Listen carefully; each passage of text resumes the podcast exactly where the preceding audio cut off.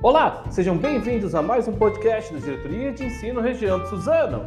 Hoje, dia 28 de outubro de 2021, aqui do falando é Rodrigo, PCNP de Tecnologia, e vamos aos informes do dia.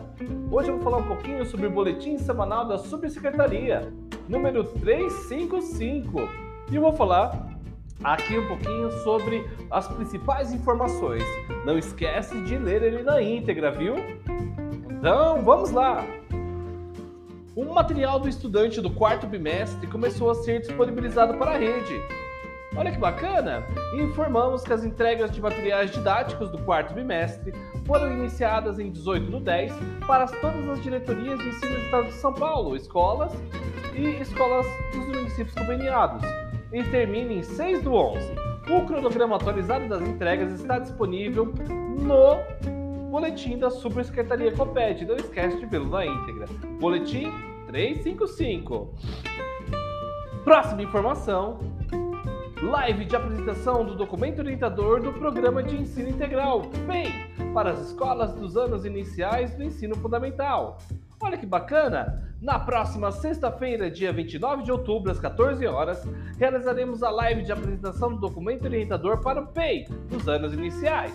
O documento é um fruto das demandas de orientações suscitadas pela rede para o atendimento dos anos iniciais tem como objetivo abordar questões pedagógicas comuns às escolas dos anos iniciais, que fazem parte do programa e para apoiar as PEIs em 2022. A live será transmitida nos canais Supervisores, PCNP, Trio Gestor, PEI e também ficará disponível no repositório e também no YouTube.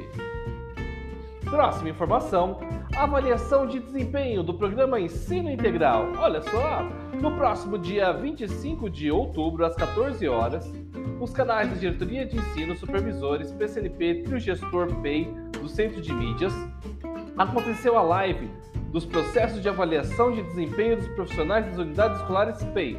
Consta no repositório do Centro de Mídias e poderão ser acessados também no PPT da live, o documento orientador e os materiais de apoio que darão subsídio para a realização da avaliação de desempenho das escolas, que fazem parte do programa de ensino integral.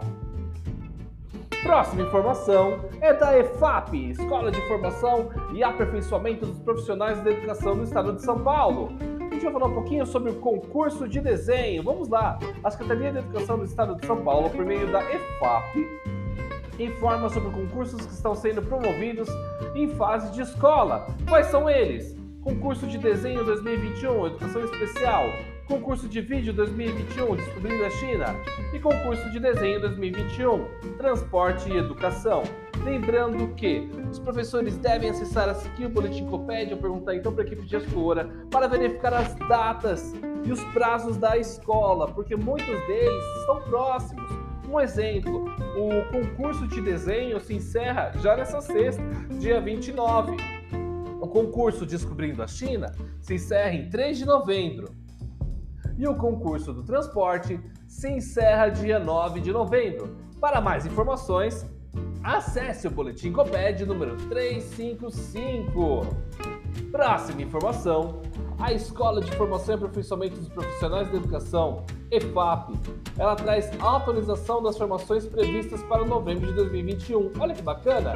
Em continuidade às ações de apoio à aprendizagem dos estudantes, a Secretaria da Educação do Estado de São Paulo realizou a atualização das atividades relacionadas às ATPCs e as ações formativas do currículo do ensino médio previstas para o mês de novembro de 2021.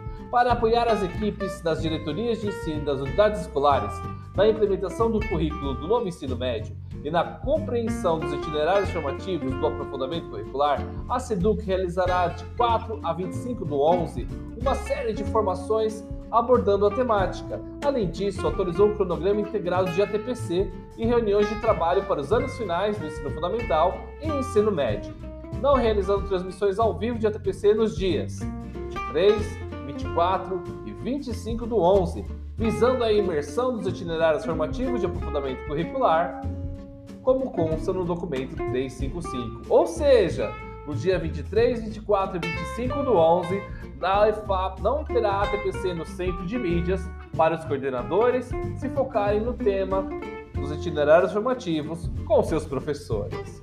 Gente, muito obrigado pela atenção. Feliz Dia do Servidor Público. Tenham todos um ótimo dia, uma ótima semana. Não esqueçam de seguir a nossa página e compartilhar o nosso link.